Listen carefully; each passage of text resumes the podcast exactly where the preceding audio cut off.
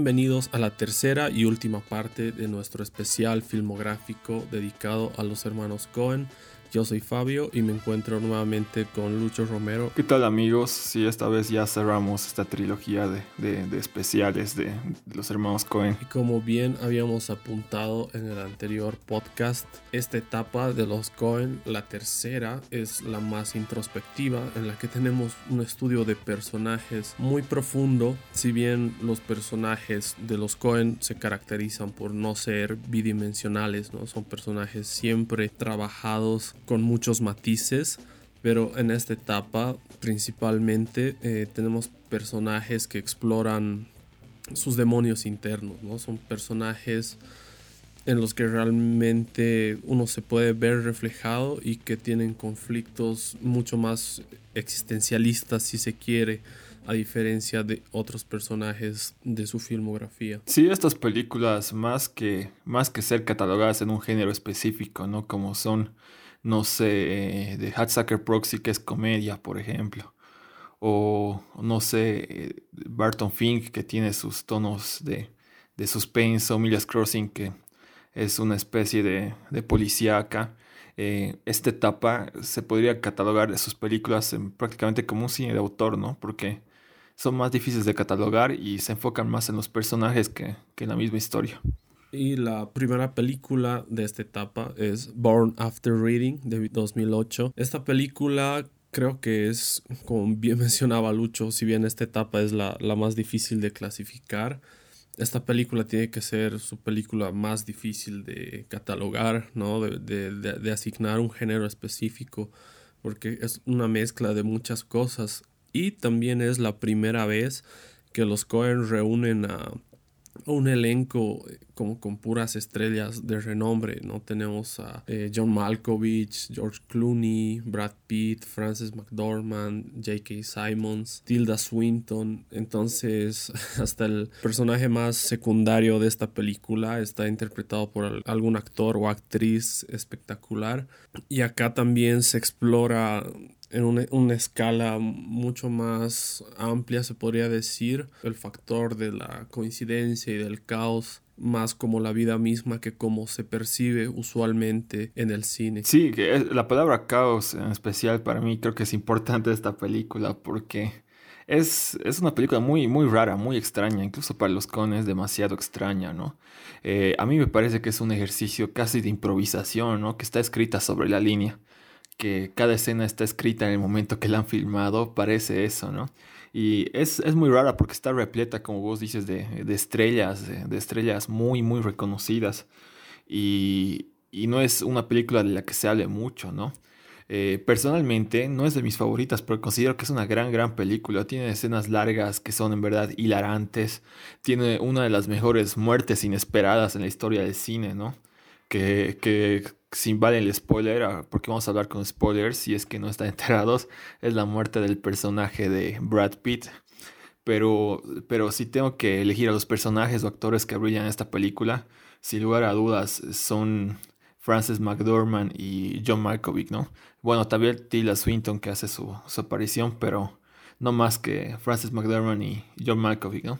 George Clooney tiene también un, un papel muy, muy interesante, incluso como dije que no me gusta mucho, no me, no me gusta mucho George Clooney como actor.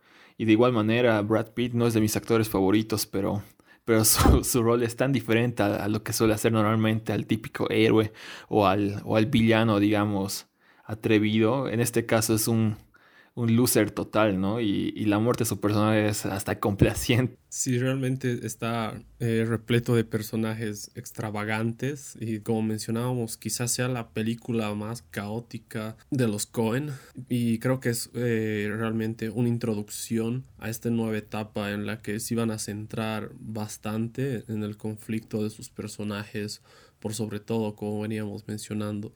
Y bueno, la siguiente película yo creo que profundiza mucho más eso, A Serious Man de 2009, que es una exploración de, personaje, quizás hasta ese punto la más eh, arriesgada que habían hecho los Cohen, porque si bien retomaban la comedia, porque Born After Reading, como decíamos, es difícil de clasificar, a pesar de que tiene mucha comedia, mucha sátira, esta película, eh, A Serious Man, en el trailer te, la venden como un drama, pero tú ves los primeros minutos y, te estás riendo porque es, es, muy divertida, ¿no? Casi una comedia entretenida. Y tiene como dos o tres cambios de tono que te dejan frío porque no te esperas que, la película vaya en un, en un rumbo tan oscuro y también onírico, ¿no? Eh, si bien habían introducido esto de, de, mezclar la realidad con los sueños y la fantasía y cosas sobrenaturales con Barton Fink, con el final de Barton Fink, que en mi opinión es uno de los mejores finales que hay. También nos, nos habían mostrado, como mencionaba Lucho, en The Men Who Wasn't conexiones con alienígenas. Bueno, aquí hay otro tipo de cosas y ahí empiezan a introducir mucho más fuerte eh, los elementos paranormales, ¿no? Y me parece que es una película espectacular. Eh, está protagonizada por Michael Stolberg, me parece que es uno de los actores más infravalorados de su generación, extremadamente versátil. Lo vi en, en Boardwalk Empire interpretando un gángster realmente eh, despiadado, ¿no? muy cerebral.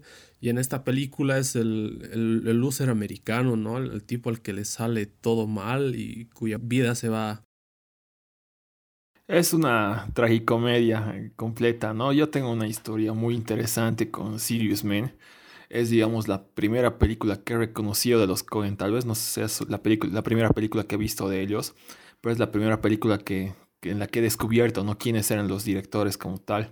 Lo que pasa es que cuando se estrenó, eh, ya más de 10 años atrás, antes de que se estrene, estaba, estaba como una de las películas más esperadas del año, ¿no? Como las típicas que anuncian para los Oscar y todo eso. Ya cuando salió, estaba muy premiada. Yo tenía muchas ganas de verla, ¿no? Pero no la pasaban en ningún cine, no la vendían en DVD, yo la buscaba como loco, me pasé fines de semana buscando eh, DVDs piratas, VCDs o alguna manera de verla y nada, ¿no? Y luego pasé a probar por, eh, por el internet online, ¿no? Y en esa época aún, aún era muy, muy lento el internet, ver películas online era, era imposible. Por eso, por eso es que vi la primera escena, el prólogo tan famoso de esta película un millón de veces. Quizás sea la escena que más he visto en mi vida, porque siempre intentaba verla, pero siempre me quedaba hasta ahí nomás, se trababa de alguna otra manera, ¿no? Hasta que, hasta que me empecé a meter en foros, ¿no? En esa época estaba muy de moda Taringa eh, y las descargas de Taringa, ¿no? Y encontré la película publicada en como nueve partes, si es que no me equivoco. Y, y, tardé como una semana en descargar todas las partes, ¿no? Entre cancelando, hay un archivo corrupto, etcétera y finalmente la, logré ver, ¿no? Y fue realmente un logro para mí, fue de las primeras películas que prácticamente pirateé y no, no porque quería piratearla, sino porque en verdad quería verla y no encontraba un medio para verla, no podía verla online, no podía verla por el cine y no podía comprarla, ¿no? Y al final yo creo que valió totalmente la pena. Hasta antes de verla la recomendaba sin haberla visto. No sabía ni siquiera de qué iba a tratar exactamente, pero el concepto me llamaba mucho la atención, ¿no? Había visto el tráiler un millón de veces, y en fin, resultó ser una, una película. Eh, las, las tragicomedias para mí son, son, son lo mejor que pueden hacer en el cine, ¿no? Las historias de tragicomedia son espectaculares. Eh, por eso me gusta tanto Charlie Kaufman, y etcétera, etcétera, etcétera, ¿no? Y esta película creo que es la tragicomedia por excelencia de los, de los Cohen, ¿no? Como tú dices, cambia de tono recurrentemente, pero, pero, pero sobre todo cambian de, cambian de discurso, ¿no? Porque el protagonismo se va desviando, eh, pasa a ser muy estresante a veces ver la película y luego pasa a ser muy divertida, ¿no? Hay un, hay un spoiler que, también lo advierto, pero mi escena favorita es casi, está por, casi por el final, ¿no? Es cuando el, el niño, el niño hace su bar mitzvah y está, está completamente drogado. Creo que es una de las mejores escenas del cine. Y bueno, su final tronado de igual manera, ¿no? La siguiente en la filmografía es True Grit de 2010. Bueno, esta película marca el regreso de Jeff Bridges al cine de los Cohen después de haber interpretado el, icónico papel de The Dude en The Big Lebowski. Y al igual que bueno, la mayoría de, de las películas de esta etapa, esta también es un poco difícil de clasificar, si bien es su película más western eh, de toda su filmografía. Tiene un giro al final que resignifica eh, por completo la película, ¿no? Y, y además tiene algo bastante especial, algo que habíamos mencionado que tenía en las dos películas anteriores, por ejemplo, que eran elementos medio fantasiosos o espirituales. Bueno, acá sucede algo similar al final, no voy a decir exactamente qué es para no arruinarles la película, pero salvo ese detalle, al final en toda la película es un western que sí toma elementos muy clásicos de, este tipo de películas. Hay una cosa que pasa con esta película que, que mira, ha recibido tantas nominaciones a pesar que no ha ganado ninguna, ¿no? Y es considerada la mejor película de los en la pasada década, ¿no? Hasta, hasta, el presente, en la década del 2010. Y, y, bueno, lo que pasa es que, al igual que Billy Lebowski, considero que es una gran película, una película muy buena, pero no creo que, no, no, no me encanta como le gusta a todas las personas, no, no le encuentro ese su chiste. Incluso como western yo le encuentro, yo le encuentro hasta un cacho pesada, ¿no? Pero, pero en fin, considero que es, que es muy grande, como dijiste, por sus protagonistas y por ese final que tiene. A pesar de que es una adaptación a una novela que ya tenía otra adaptación, eh, mucho más antigua, en los 60, si es que no me equivoco, y se supone que esta adaptación es mucho más fiel a la novela, ¿no? Eh, quizás ahí está de nuevo los Cohen eligiendo historias muy similares a lo que ellos escriben, porque parece estar escrita por su puño y letra, ¿no? Pero, pero en realidad no es una película que me fascine demasiado, es una película que, que prefiero dejarla pasar normalmente, eh, que que con verla una vez en mi vida ya estoy, ya estoy, satisfecho, ¿no? No le encuentro mucho, mucho, mucho el chiste de que, que le ven muchas personas, ¿no? Yo creo que películas, las dos películas que vienen después a esta, en la misma, en la misma década, son infinitamente mejores, ¿no? Coincido totalmente. No considero que sea la mejor película que hayan hecho los Cohen en la década. Después tenemos una que es de mis favoritas, Inside Llewyn Davis de 2013. Eh, es la película más musical de los hermanos Cohen, ¿no? Nos habían introducido eh, su afición por el folk en Oh Brother, Where Are Thou? Y acá hay mucha más, mucha más música, está muy marcado eso. La manera de construir los personajes es más introspectiva, más centrados en sus conflictos. Y también hay este, este aire onírico, ¿no? Eh, no es coincidencia que el mismo David Lynch haya elogiado el trabajo de esta etapa de los Cohen como uno de los más eh, prolijos de la actualidad. Entonces yo creo que es una película muy completa. Me pasó algo similar a lo que le pasó a Lucho con eh, A Serious Man. Había escuchado mucho sobre esta película, pero no la encontraba en ningún lado.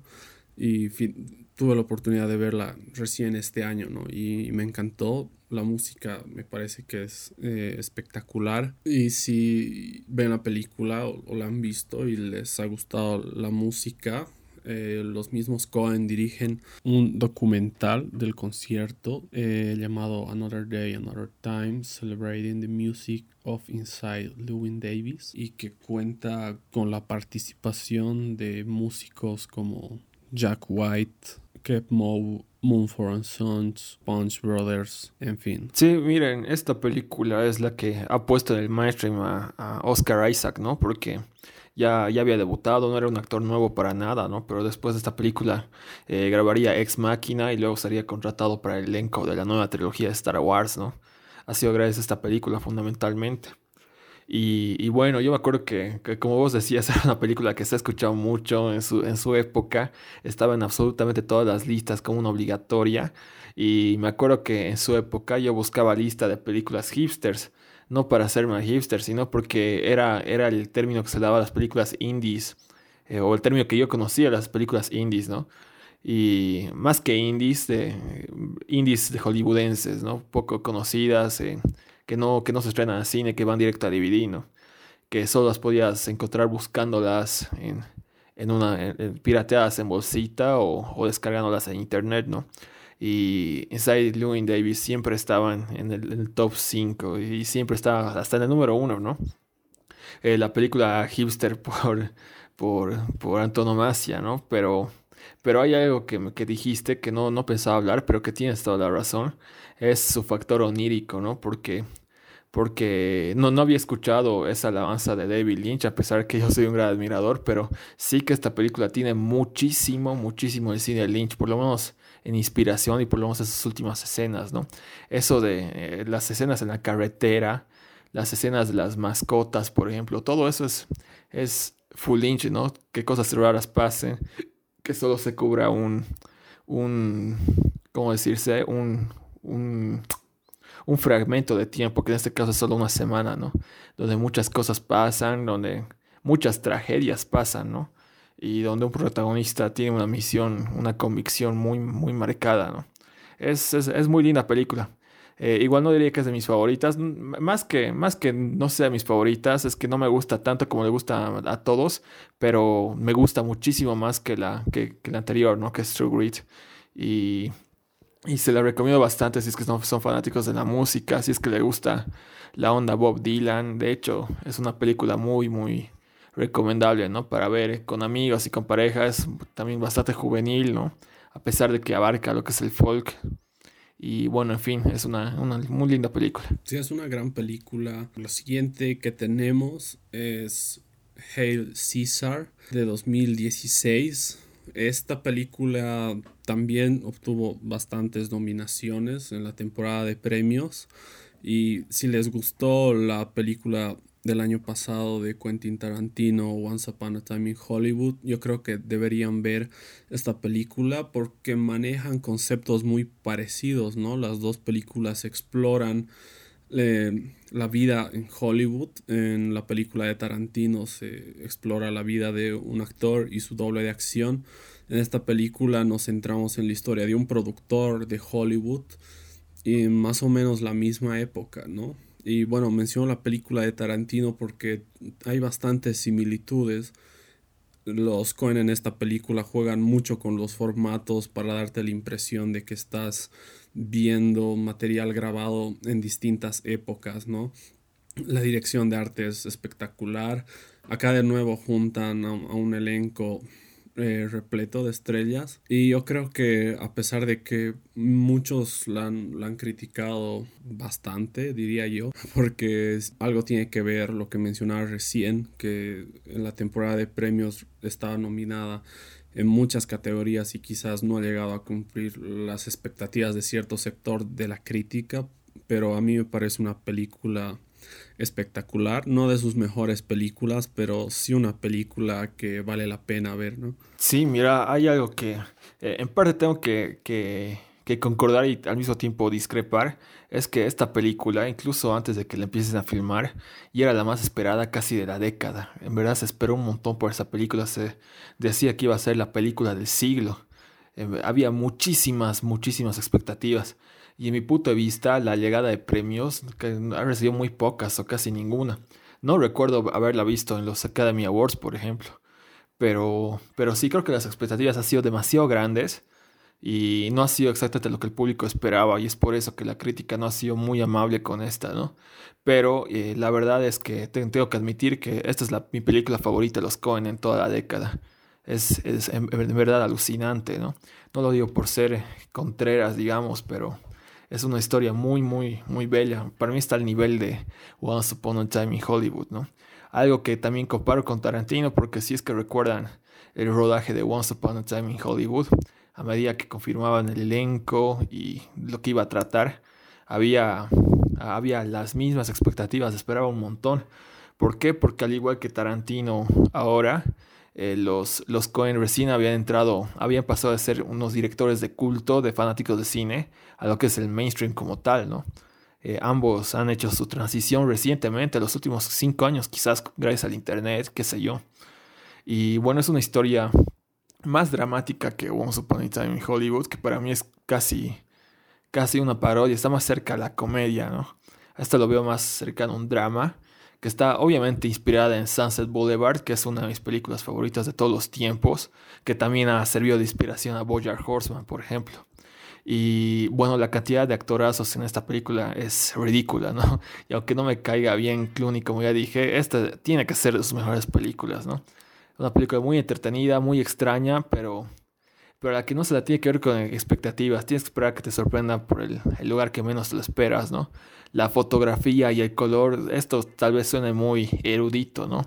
Pero si les gustan esas cosas técnicas, van a alucinar con esta película. En verdad, todo lo que se hace es un viaje en el tiempo.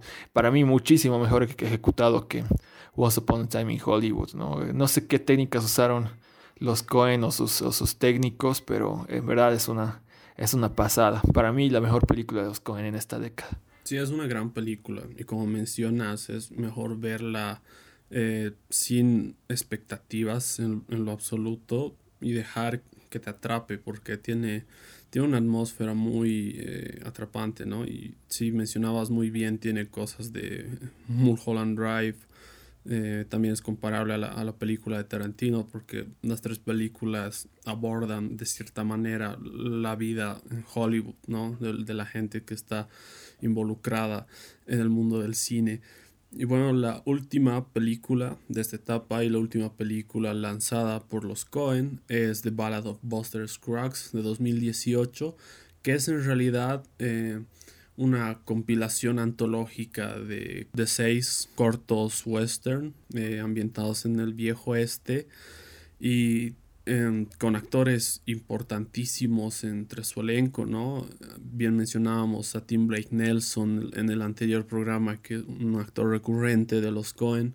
Tenemos a James Franco en, una historia espectacular. En fin, tenemos un montón de actores y también seis, seis, historias que fácilmente se las puede ver como, una miniserie. Creo que en parte es el objetivo, ¿no? Porque esta película fue lanzada a través de Netflix hace dos años. Eh, creo que continúa en el catálogo. Y realmente debe ser su película más accesible. Eh, quizás una de las más populares gracias justamente a que se impulsó a través de esta plataforma.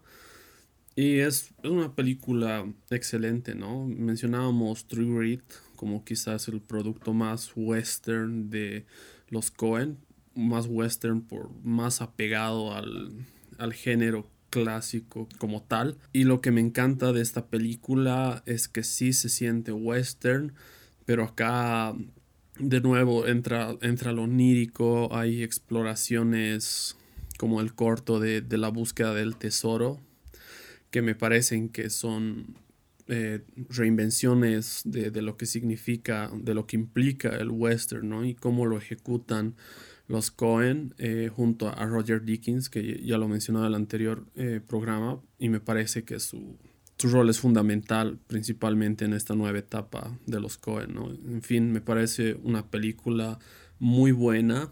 No sé, no, no, no sé si es de, de las mejores de esta década, pero una película que yo he disfrutado mucho, ¿no? Y que realmente te deja con, con altas expectativas de, lo que puede llegar a pasar en un futuro con el cine de los Cohen, porque cada película es distinta a la anterior. Sí, quizás sea lo, más élite en el catálogo de Netflix, ¿no?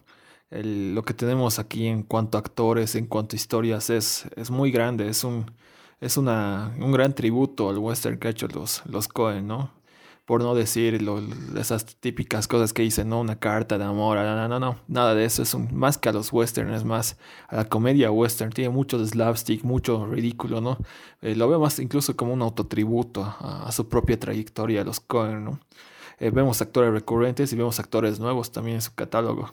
Yo creo que pero tiene un gran problema esta, esta película y es que decae, empieza muy bien, empieza con todo hasta la mitad y poco a poco los cortos pasan a ser muy largos, eh, mucho más pesados, más difíciles de digerir, ¿no? Y su duración para mí está eh, muy, muy, muy estirada, ¿no? Yo creo que una, una miniserie de unos seis capítulos hubiera sido ideal para disfrutar estos cortos y hubiera, hubiera sido más fácil de digerir, ¿no? O sea, no, no creo que la gente pueda disfrutarla en una sola mirada. Para mí es muy larga y eso de que tiene la duración normal de una película, ¿no?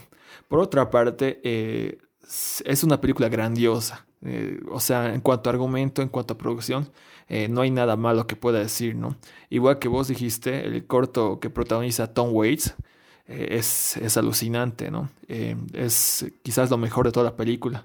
Bueno, también estoy olvidando el corto que, que, tiene Liam Neeson y este actor que es Harry Edward Millink, que, que es conocido por, por, la saga de Harry Potter, ¿no? Por hacer del, del primo de, de, Harry Potter. Aquí hace de un, un, hombre sin brazos y sin piernas que cuenta historias. Esa, esa historia es devastadora y es, es alucinante, es completamente alucinante, ¿no? Cómo se hicieron los efectos, todo eso. Es, es, un, es muy complaciente de ver realmente, ¿no? Y y es algo que muchos ignoran, ¿no? Es, es la película que, que, bueno, la vi cuando se estrenó, evidentemente, ¿no? Pero hace poco eh, la vi con un grupo de amigos que querían ver algo ligero en Netflix.